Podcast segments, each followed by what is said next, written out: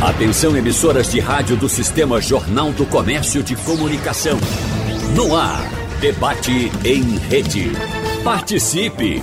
Rádio Jornal na internet. www.radiojornal.com.br Filmes e outras obras de ficção mexem com o imaginário das pessoas e abrem as portas para um mundo de fantasias. Com as produções do gênero erótico, não é diferente. Esses conteúdos são consumidos por diversos espectadores, estejam eles sozinhos ou acompanhados. E um levantamento feito por um grande site de conteúdo pornográfico, que conta com mais de 15 milhões de visitantes mensais, mostra o crescimento no número de mulheres que assiste a vídeos de sexo. E segundo os dados, o público feminino já representa um terço dos usuários regulares dessa plataforma. Então, no debate de hoje, nós vamos conversar com os nossos convidados sobre o consumo de pornografia e em quais situações esse hábito pode representar um vício, uma doença ou podem até fazer o mal. Por isso, agradecemos aqui a presença em nossos estúdios da psicóloga especialista em relações humanas e do trabalho, professora dos cursos de administração e psicologia do Centro Universitário Tiradentes, Andréa Biasati. Professora, seja bem-vinda. Bom dia para a senhora. Bom dia. Agradecemos também a presença do sexólogo, psicólogo de formação, com especialista em sexualidade humana e em terapia cognitivo-sexual, Lael Borba. Professor Lael, seja bem-vindo. Muito obrigado. Participa também do nosso encontro aqui o uh, psicólogo clínico com especialização em terapia cognitivo-comportamental, em medicina sexual e sexualidade humana, gênero e direitos humanos, e experiência em atendimento clínico e adulto de casais, Joaquim Leães de Castro. Doutor Joaquim, seja bem-vindo. Bom dia para o senhor. O senhor participa remotamente do nosso encontro. Bom dia, bom dia. Como, como vão todos? Tudo bem? Tudo bem.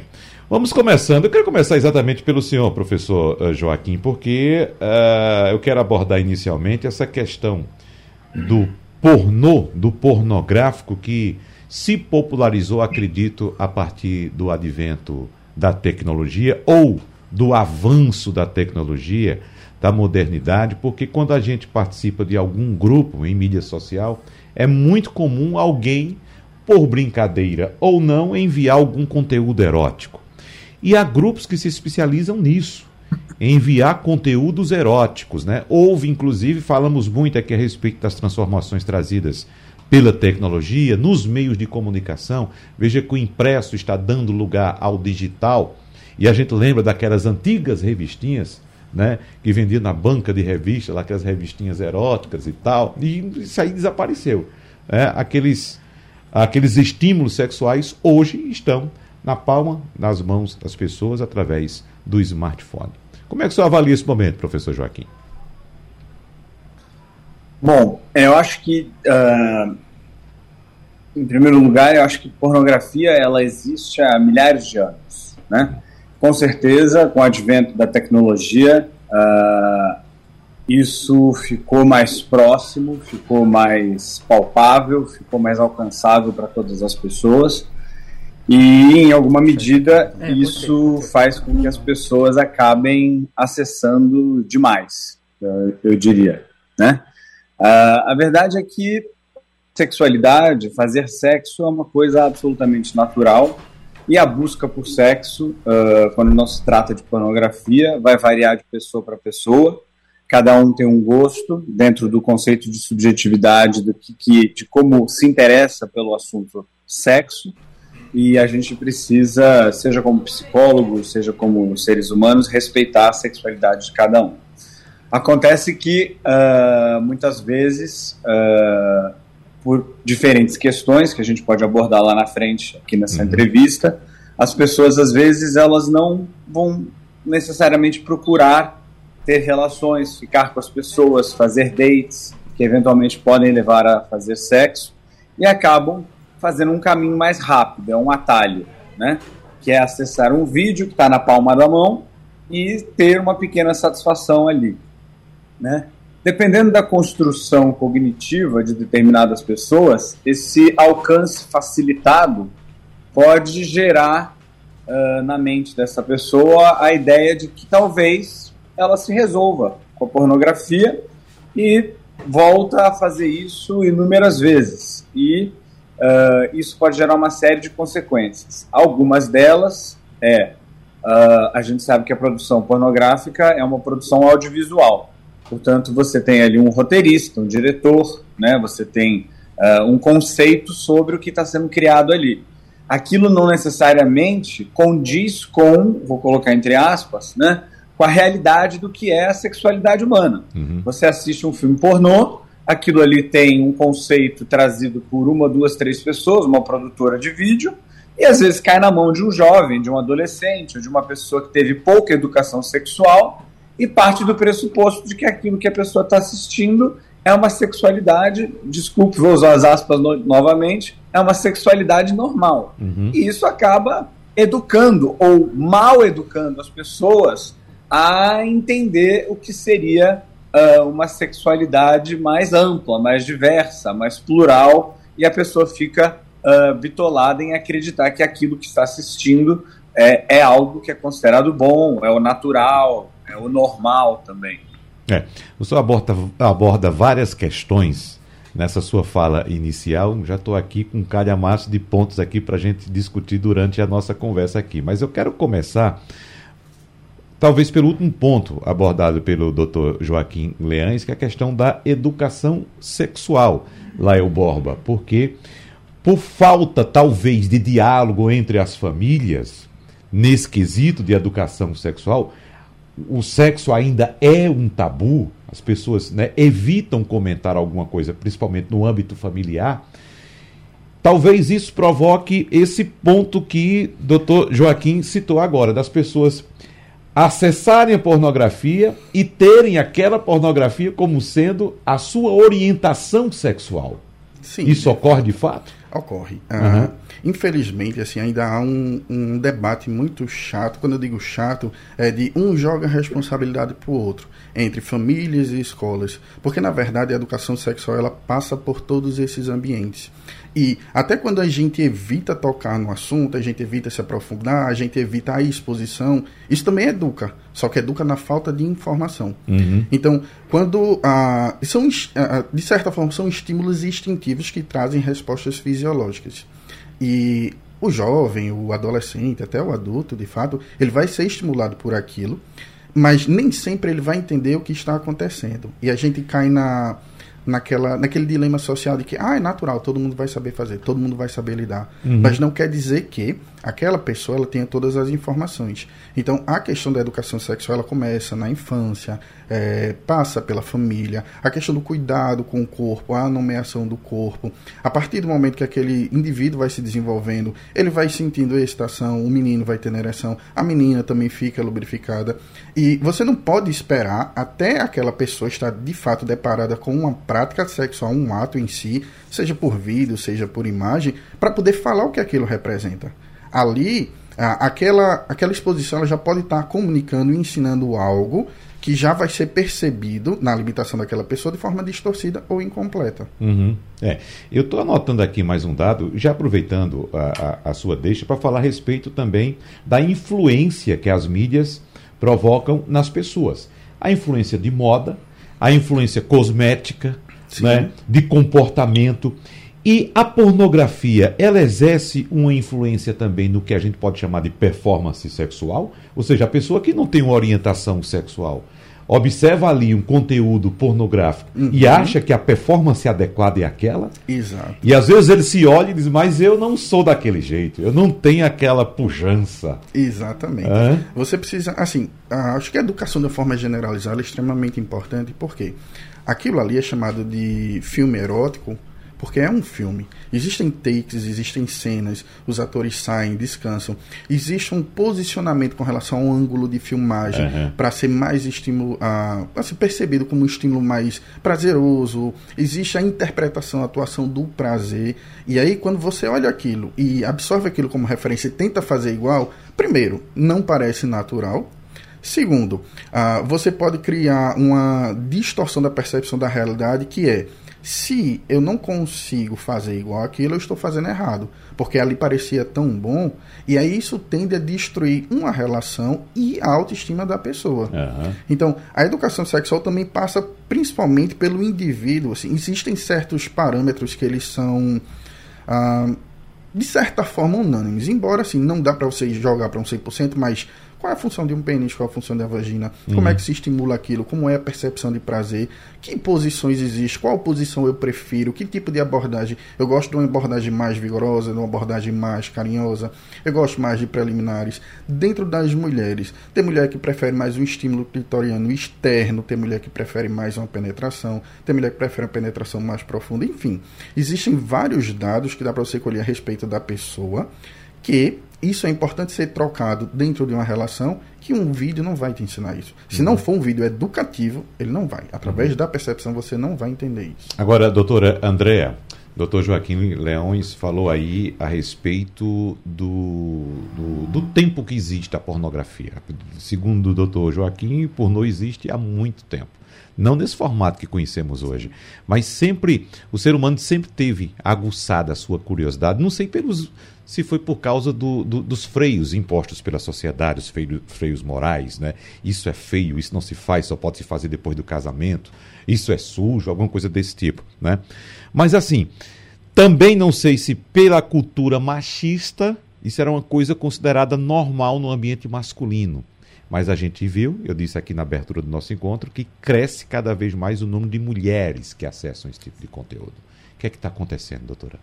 Bem, na realidade, a gente vê, por exemplo, tem um dado estatístico bastante alarmante e preocupante é, com relação, por exemplo, na pandemia. Que, que aconteceu na pandemia? As mulheres passaram a acessar mais sites pornográficos, sim. Hoje a gente tem uma estatística de 70% de homens utilizando e 30% de mulheres. Isso lá atrás era menos expressivo em termos de quantidade, sem dúvida nenhuma. E o que, que as mulheres passaram a buscar? Houve um movimento mais feminista, houve esse empoderamento de que a mulher poderia buscar uma igualdade.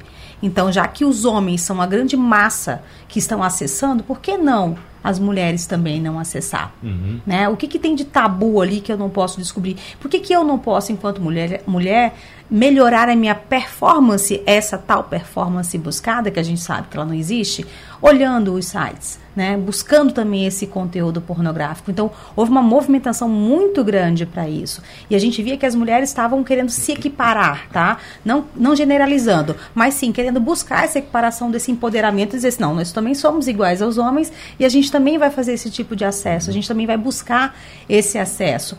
E claro, aí por trás existem outras coisas, né, que não é só o empoderamento e essa igualdade. Mas existe a carência, a busca de ser melhor que uma outra, a busca desse desempenho fantasioso, né, também, é, estimulando cada vez mais ainda. E a gente sabe que é um vício. Né? Tem um dado que eu fiquei bastante impressionada também, que, por exemplo, uma, uma cocaína, uma heroína, ela uhum. gera em torno de, 800, de 500 unidades né, no nosso, nosso cérebro. Uma, uma pornografia gera 800 unidades de dopamina. É uma coisa assim, como é que você compete? Uhum. Né? E elas começam vendo por igualdade, mas aquilo vai se tornando tão viciante, tão bom, né? E frustrante ao mesmo tempo, porque aquele desempenho ele nunca vai existir, né? Como na, já foi na, dito. Na prática, na realidade. Na prática, jamais. Uhum. E querendo ou não, se tornando um pouco mais de objeto né? Ou seja, esse objeto, essa máquina mecânica do sexo, né? E, e, e, gera uma frustração muito grande. A gente tem dados de transtornos já após a utilização dessa pornografia. É, uma TDAH pode surgir, um transtorno de ansiedade e de desempenho, justamente buscando essa performance, uhum. que ela nunca vai ser encontrada, né? Que a gente sabe que aquilo ali não é o real. Então, realmente são, são, são dados bem importantes que devem ser considerados. E, e, as mulheres se tornaram bastante usuárias desse. Me fale um pouco, doutor André, a respeito da percepção também. A gente sempre ouviu, não sei se é folclore ou se uhum. é uma uhum. questão meramente cultural, e que o homem é mais estimulado do ponto de vista visual, ou seja, ele observa e ele é estimulado pelo que ele vê. E a mulher não teria o mesmo estímulo no visual. Isso é verdade ou é mito? Não, eu acho que isso é mito. Uhum. Por quê? Por exemplo, o homem, quando ele começa a assistir filme pornô, ele não olha para o rosto. Sim. Ele não está focado no rosto, né? Não está no rosto dos personagens, ele está focado na performance. A mulher, ela começa pelo estímulo total, ela começa a olhar para o todo. Ela começa a olhar aquilo que, que pode ser mais prazeroso para ela, né? Dependendo do que é o conceito de prazer. Depois ela também vai para as partes. Ela também vai para o desempenho. Ela vai para algum. É, existem relatos de mulheres que elas dizem assim: eu busco ali o contexto a fantasia. Ah, eu vou estar tá vestida de enfermeira, eu vou estar tá vestida. E ela vai descendo, mas é mais para o lado da fantasia. Hum. Mas é estimulado, sim. Se a mesma dopamina é produzida no homem, a mesma dopamina é produzida na mulher. Por estímulos visuais diferentes, mas ela existe.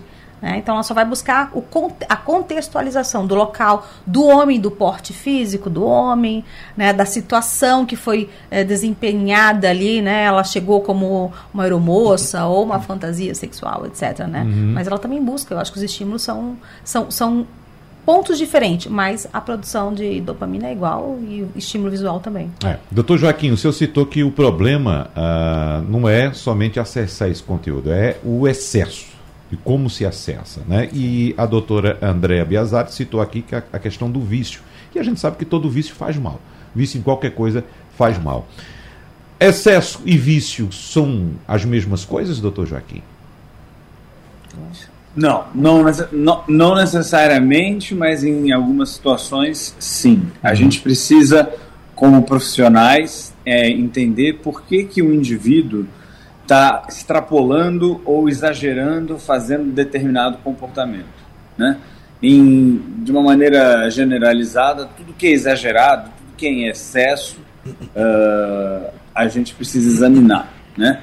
Uh, no caso da pornografia, como dito anteriormente é, pela doutora, é, existe uma série de consequências né, uh, bastante graves e, portanto, a gente precisa examinar com cada um desses pacientes que aparecem para a gente, né, o que, que, está acontecendo que faz com que eles busquem tanto. Né? Então, alguns exemplos disso pode ser, por exemplo, falta de educação sexual e uma curiosidade por sexualidade, a pornografia está ali de graça para a pessoa poder acessar.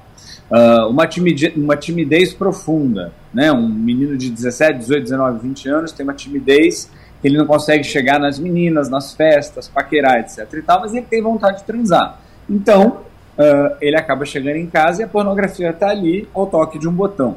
Então, uh, essas escolhas vão acontecendo uh, e que no final das contas, é, como também dito anteriormente, quer dizer, quando a gente assiste é, é, pornografia, a gente libera a dopamina. Né? Uh, em alguma medida, isso dá uma sensação de missão cumprida. Isso dá uma sensação de que você concluiu um ato. Né?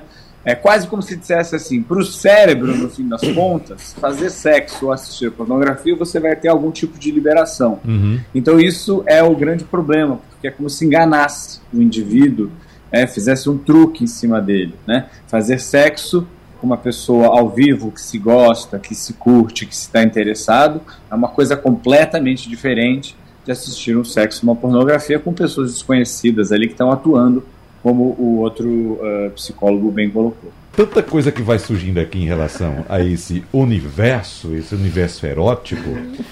Eu queria chamar o doutor uh, Lael aqui para a gente começar esse bloco falando a respeito da pornografia, da relação da pornografia com a masturbação. Quem procura pornografia é porque quer se masturbar ou a pessoa que se masturba procura pornografia para se estimular? Veja, a gente, o importante é a gente dividir as duas coisas, porque a masturbação ela não depende da pornografia. A masturbação, ela não só não depende da pornografia, como utilizado da forma correta, uhum. é benéfico tanto para a saúde quanto para o autoconhecimento, a questão da educação sexual. Por exemplo, uh, eu trabalho dentro do consultório com algumas pessoas que elas não aprenderam a se tocar. Elas não sabem como é se estimular. Elas não sabem quais são os botões que se apertam no corpo dela para fazer a coisa funcionar. E se você, você tem que ter essa informação para poder trocar com um parceiro ou com uma parceira, para você melhorar a qualidade da interação sexual. Já o consumo pornográfico, ele é um estímulo rápido e fácil. e também muito acessível. Mas uh, uma pessoa que não recorre à pornografia, mas usa, usa a própria imaginação, a partir daquilo que ela já testou, que ela conhece, que ela tem curiosidade, dos gostos dela, do que funciona para ela, é sim benéfico, porque você está trabalhando de forma ativa dentro das construções que você tem que funcionam para você. E ainda colocarei mais uma observação que a pornografia ela tende a ter um peso diferente para homem e para mulher. Por quê? Pela capacidade, por exemplo, multiorgástica da mulher, ela pode começar e demorar um bom tempo para parar. Já os homens, ah, ele começa aquele estímulo e ele não finaliza, para ele ficar naquela zona de prazer o máximo de tempo possível. Por quê? Ah, quando se atinge o orgasmo, o homem ele precisa de um tempo para se recuperar, que pode ser alguns minutos ou pode ser alguns dias. Depende da pessoa. Então a mulher, ela por ter um potencial sexual maior, uhum. ela também consegue ter acesso a esse estímulo prazeroso durante mais tempo. Ou seja, pode haver um dano maior para a mulher, doutora Andréa? Com certeza. É? Sem dúvida uhum. nenhuma, sem dúvida nenhuma. É, dependendo da leitura que ela está fazendo, né, como o doutor está explicando aí, qual é o que tipo de sentimento está sendo gerado nela? O que, que ela está achando sobre aquilo? Quais são as, as, questões mais internas? Até mesmo quando a gente vai buscar lá na infância, o que, que a mãe ensinou, o que, que o pai ensinou, trazer um pouquinho disso para agora, sabe? Será que ela se satisfaz mesmo com aquilo? O quanto aquilo é momentâneo também só na vida dela? É só aquele tempo e o resto? Tem a ver, às vezes, um pouco com essa carência também afetiva, uhum. da necessidade dessa, desse orgasmo, né? desse prazer prazer intenso, como se fosse um último recurso, ou como se eu pegasse isso como se fosse uma âncora, sabe? Eu me ancorasse ali e aí entendesse que aquilo não. Prazer é a última coisa, é a primeira coisa e é a última coisa que eu tenho que me agarrar, é ali que eu me sinto feliz né? essa concepção da felicidade subjetiva Mas também. não existe, me permita, não existe também uma questão fisiológica aí, ou seja, de fato ela sente necessidade de ter aquilo, não somente uma questão psicológica, mas fisiológica? Existe, existe uhum. sim, é fisiológica, mas quem controla o fisiológico? É a mente. Né? Não é o contrário, não é o seu uhum. corpo que te controla. É a mente que tem a capacidade total de fazer toda essa leitura. Até quando a gente fala em psicossomático, quem controla é a mente que descarrega no seu corpo. Né? Claro que os estímulos visuais eles também favorecem, mas eu também posso é, fazer uma leitura mais racional disso. Eu também posso. É igual você negar o uso de uma, de uma droga. Até que parte é consciente, até que parte é racional, é, até que parte é emocional você está buscando aquilo. A masturbação, enfim, traz os seus, os seus aspectos benéficos. Mas para que, que você está usando aquilo? É uma fuga de alguma coisa? Você está buscando aquilo para quê? Só por um prazer mesmo? Essa é a leitura? Será? Uhum. Eu digo que isso é uma caixinha preta até mesmo dentro dos consultórios de terapia, é muito difícil se falar sobre orgasmos, né? Uhum. Sobre essa questão sexual, até da mulher. Né? O que que tu tá esperando daquilo ali? O que você tá querendo com aquilo ali? Quando a gente vai investigando, a gente vê uma carência muito grande. Uhum. Uma necessidade do afeto, mas ela tem que tá pronta ali naquela hora, se entregar ali naquela hora, fazer esse desempenho, mostrar que ela pode, que ela tem capacidade desse desempenho, às vezes até para agradar o parceiro. Nesse aspecto, eu vou trazer outro ponto aqui para a gente discutir. Eu vou começar com o doutor Joaquim Leães de Castro a respeito desse outro ponto, que é a questão do relacionamento, né? Vamos aqui imaginar um relacionamento que exista e um dos, dos integrantes desse relacionamento, ou o homem ou a mulher, começa a acessar pornografia. É? E quem sabe se esse indivíduo, ou ele ou ela, ou ele, ele, ou ela e ela, né, começa a cobrar do parceiro aquilo que ele começa a observar no, no conteúdo pornográfico. Até que ponto, começando pelo senhor doutor Joaquim Leães, o consumo desse, desse, desse conteúdo pode interferir na qualidade do relacionamento. Ou seja, um começar a cobrar mais do outro, querer aquele desempenho também na sua própria cama. Bom, acho que tem algumas coisas para serem colocadas aí nessa, nessa sua pergunta. Eu vou começar de trás para frente. Uhum. Eu acho que não dá nunca para alguém assistir a qualquer filme, seja pornográfico ou qualquer outra coisa, e jogar sobre o outro né, como se fosse uma obrigação, um compromisso, que tal pessoa tem que se comprometer ou se, compor, ou se comportar uh, de acordo com aquilo que assistiu. As pessoas elas são o que elas são e elas poderão entregar para os seus parceiros uh, o que existe né, do seu universo sexual. Uma vez que existe uma combinação, as pessoas namoram e ficam juntas. Uma vez que isso descombina, talvez tenha que fazer uma terapia de casal para conversar o que, que aconteceu, onde estão os desentendimentos, mas fatalmente se descombina, que é uma coisa absolutamente natural em alguma medida. Você imagina um casal que se conhece com 18 anos de idade e 20. Quando ele chegou ali com 53, eles passaram 30 anos. O ser humano é uma espécie que se trans... Desculpe, que se transforma, que envelhece, que muda de opinião. Então a sexualidade de um casal de 20 e poucos anos pode não ser mais a sexualidade de um casal de 50 e tantos.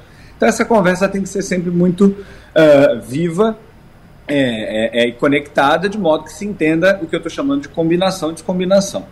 Agora, uma outra questão que é muito importante é o seguinte: mesmo que se esteja num relacionamento uh, afetivo e sexual, é, eu entendo que as pessoas precisam ter momentos de individualidade.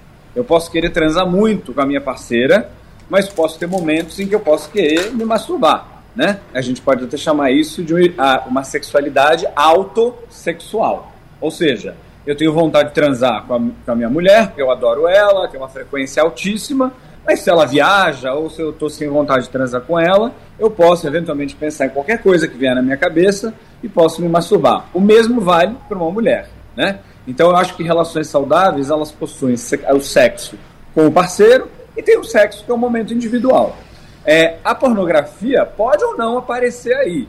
Eu diria para você que, sei lá, uh, 10% dessa pornografia que a gente está discutindo pode eventualmente ajudar, seja um homem ou uma mulher, a, a, conseguir sozinho atingir um orgasmo numa masturbação. Mas o que a gente está aqui reunidos todos aqui hoje é para dizer que talvez 90% dessa pornografia toda ela inventa uma sexualidade que não existe, inventa performances que não existem, e aí sim, o homem ou a mulher assistem e caem por azar num vídeo desses e chega pro seu parceiro e fala: Ah, eu quero fazer isso aqui.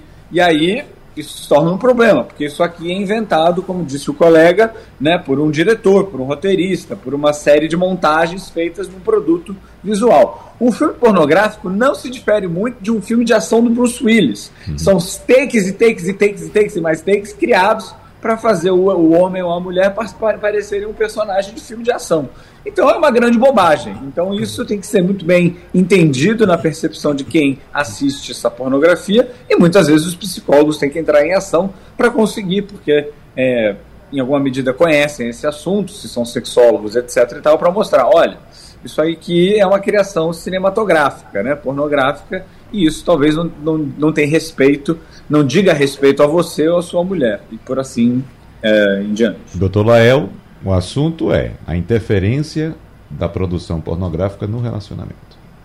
Veja, uh, eu gostaria de dividir uhum. em categorias. Uma coisa que eu venho vendo um movimento assim, tanto dentro do consultório quanto relatos que você pega de pessoas pela internet, é, algumas dessas pessoas, por utilizarem a pornografia como ferramenta, é, e aí não ferramenta de referência. Às vezes é só aquele tipo. Tipo, imagina um casal que bota uma música de fundo para apimentar um pouco, para criar um clima, criar um ambiente, bota uma velhinha. Tem casais que optam também por filmes pornográficos. Mas o que é que eu vejo assim como um movimento que vem ganhando volume? Ah, eles estão recorrendo muito a filmes amadores feitos por pessoas normais. Uhum. Então, aquilo se aproxima muito mais da realidade de algumas pessoas, ao ponto que parte da indústria está começando a tentar simular conteúdos é, amadores para tentar catar esse público, entendeu? Então, a, dá para a gente reduzir muito a visão da coisa com relação a ou você pode chamar de extremismo, pode chamar de reducionismo, a quê? A determinada visão específica da situação, do casal, da sexualidade. Por exemplo, um casal, ele só é um bom casal se ele transar duas vezes por semana, três vezes por semana. Então quer dizer que um casal que não tem esse rendimento é um casal ruim? Um casal que faz a posição A, B ou C, aquilo é uma relação boa? Então um casal que não faz isso é uma relação ruim? É, um casal que consome pornografia é um casal de referência ou não é um casal de referência? Aquilo não deve ser feito. Então, é muito mais sobre como uma pessoa, através da maturidade e do autoconhecimento, emprega aquilo dentro da relação e sabe transitar entre essas áreas. Por quê? O prazer autoinduzido ele é importante. O prazer vivenciado em casal é importante. A provocação, que não necessariamente está relacionada a uma prática sexual de fato, mas a um apetecimento, chamando dessa forma, uhum. é importante. Você conseguir dialogar sobre isso no espaço onde você nem é julgado, nem é tido como estranho, que você é ouvido. E assim, dá para fazer esses acordos que precisam ser feitos de forma consciente e não simplesmente jogar para um lado para o certo ou jogar para o lado do errado. É muito mais na realidade. A questão é que como disse ah, o colega, 90% do público, 90% da indústria, 90% das pessoas não desenvolveu isso.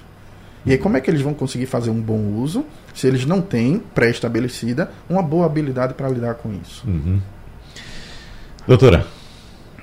Bem, é, entendendo também um pouquinho sobre essa, essa dinâmica do casal, é importante a gente observar que há muitos relatos das mulheres, às vezes, que consomem a própria pornografia pelo fato do esposo, ou do marido, enfim, ou do companheiro, ele não atingir a performance necessária.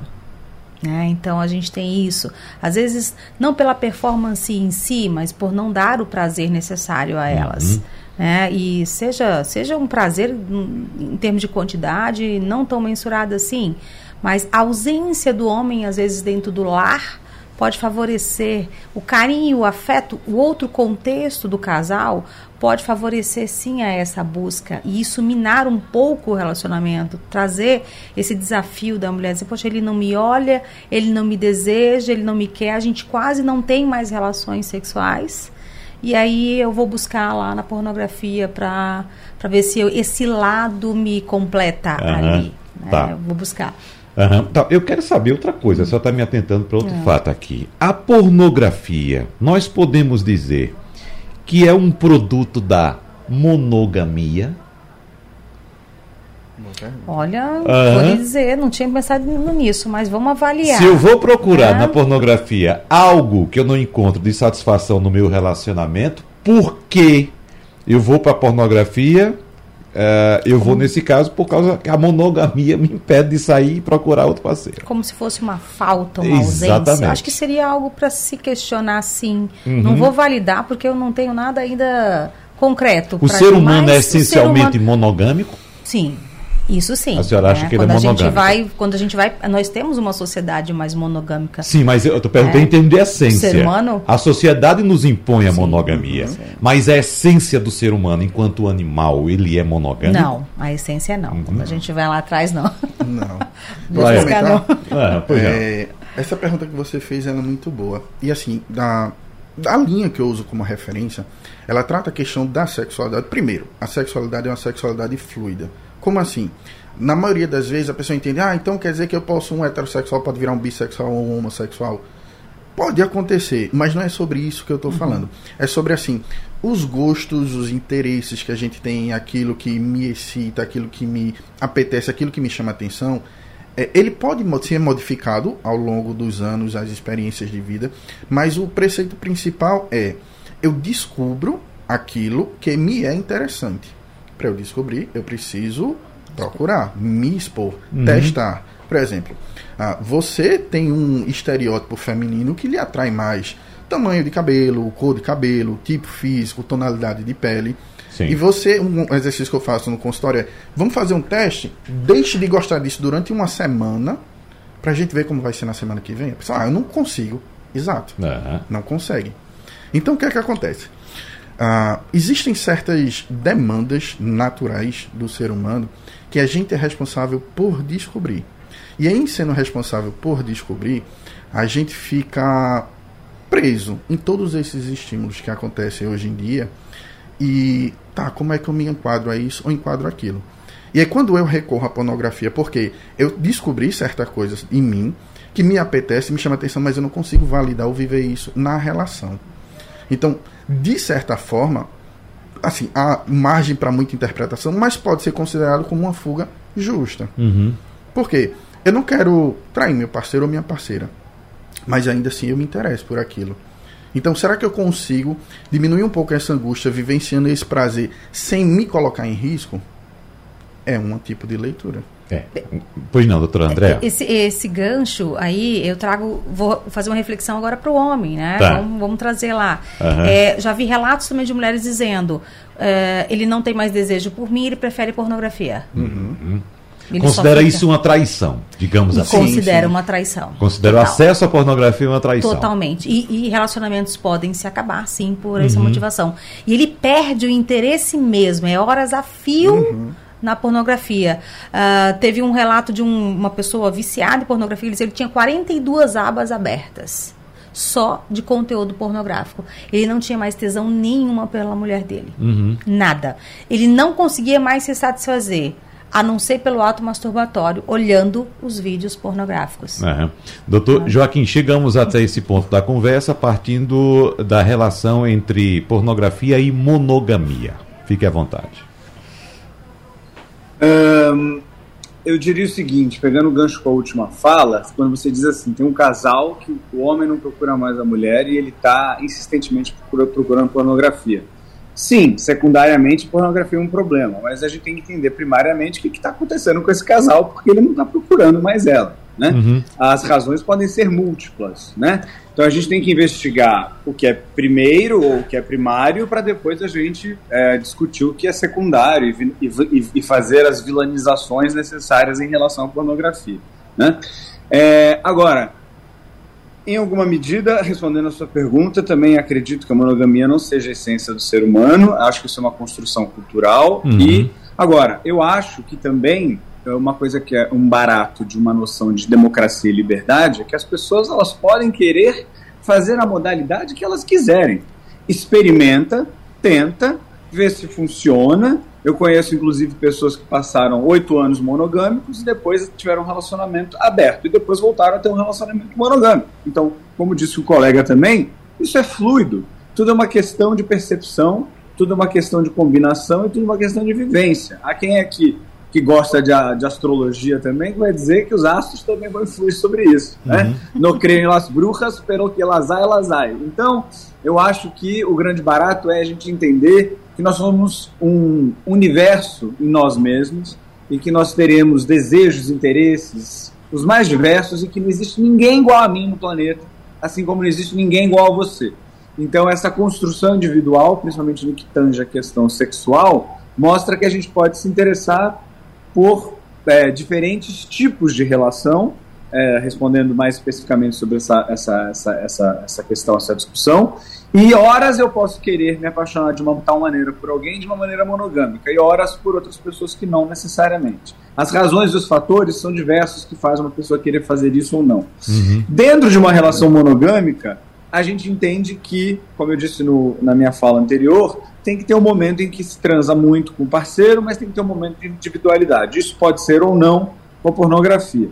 Por fim, na minha fala, é, e acho que a gente vai falar disso em algum momento, eu acredito muito numa espécie de pornografia que está acontecendo no mundo agora, que é a pornografia feminista. Né? São mulheres diretoras, produtoras, que estão pensando os filmes pornôs, né? Uh, uma vez que elas é, questionam, perguntam para as mulheres, para o público que assiste pornografia, né? Uh, como é que seriam esses filmes? Que estímulos que seriam, teriam que ser dados por produtores de audiovisual para que as mulheres possam ter seu momento de intimidade, de masturbação. Então acho que esse é um movimento e é um momento temporal que a gente está vivendo que é muito interessante, que sai dessa porcaria da pornografia que a gente conhece, né, que objetifica a mulher, coloca uhum. a mulher nesse lugar do ridículo e coloca a mulher no, no, lugar central, de protagonista, de entender como funciona, como disse a colega, a sexualidade feminina nas suas uh, sutis diferenças à sexualidade masculina. Um ponto importantíssimo, infelizmente a gente não tem muito tempo mais,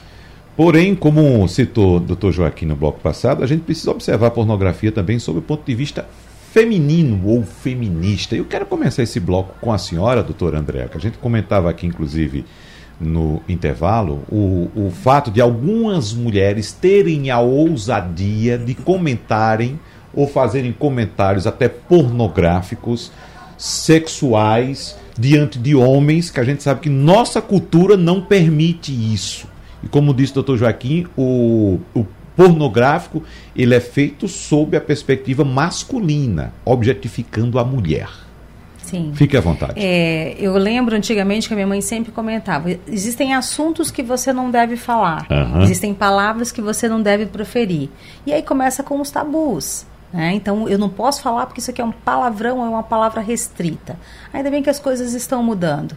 Né? E a gente precisa falar muito disso. Cada vez mais é um assunto que tem que ser muito debatido e abordado.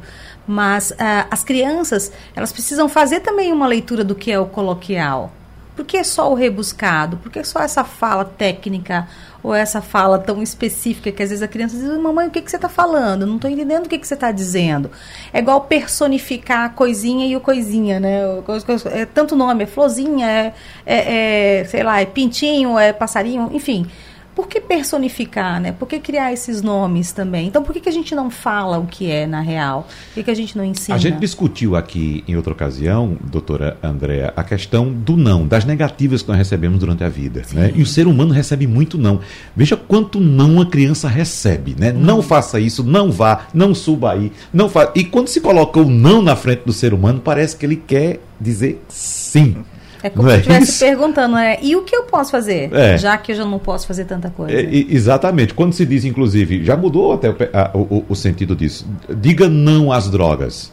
Não, quando você diz, diz não, por que eu vou dizer não? Por quê? Né? Eu vou experimentar. Mas quando você diz, diga sim à vida, diga sim à qualidade de vida, é outra história, já muda o sentido. Com é certeza. Isso? Mas diga aí, doutor Joaquim.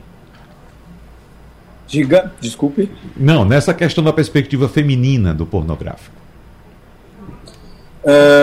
É, eu, eu acho que o que, que, existe de mais tóxico né, na pornografia, é essa que a gente está discutindo, debatendo, criticando em alguma medida, é a maneira como alguns homens, eh, donos dessas produtoras, dessas, dessas desses filmes, uh, criaram papéis sexuais femininos, né? a começar pela uh, leve indução que muitos filmes nos leva de que forçar determinadas barras é uma coisa natural, né? Então você tem muitos filmes pornôs onde a mulher está em casa, o homem chega, ela não está querendo fazer nada e o homem começa a insistir, insistir, insistir. Isso, de alguma maneira, eu acho que acaba é, incentivando algum tipo de cultura do estupro, que é uma coisa absolutamente uhum. abominável, absurda, e está presente é, em muitas dessas produções. Então, o mundo tem que mudar. É, a evolução está aí para isso e nós temos que estar aqui criticamente discutindo isso. Tem uma série de outros fatores que aparecem aí, mas como você mesmo disse, a gente não vai ter tempo de falar sobre todos eles.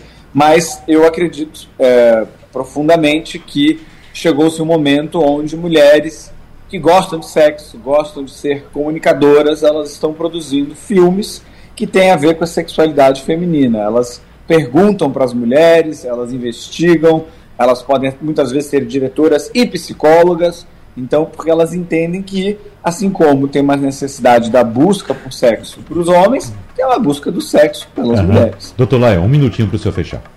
É, isso é realmente muito importante, uhum. porque se a indústria não mudar, ela não vai conseguir atingir, atingir realmente um público diferente. E é, atingir esse público vai trazer uma resposta diferente. E para conseguir isso de forma mais eficiente, precisa ser algo segmentado aquele público. Então a visão feminina é realmente muito importante e também a gente coloca uma segunda camada na questão pornográfica, porque quem disse também que todos os homens gostam do que existe hoje? E se eles não gostam também de uma abordagem mais feminina? Mas porque isso ainda não ganhou tanto volume, não se conhece o suficiente. Mas eu acredito que sim, a indústria está mudando, ela vai ser obrigada a mudar. Espero que para algo mais saudável, mais inclusivo e que faça ou ajude as uhum. pessoas a terem mais qualidade de vida. Infelizmente, nosso tempo voa. Quero agradecer a doutor Lael Borba, que é sexólogo, psicólogo de formação com especialização em sexualidade humana, a doutor Joaquim Leães de Castro, que é psicólogo clínico com especialização em terapia cognitivo-comportamental, e a doutora Andréa Biazatti, que é psicólogo especialista em relações humanas e do trabalho. Muito obrigado pela presença de todos vocês. Que pena que nosso tempo voou. A gente volta a conversar em outra ocasião. Tchau, tchau. Abraços e até a próxima. Sugestão ou comentário sobre o programa que você acaba de ouvir, envie para o nosso WhatsApp 99147 8520.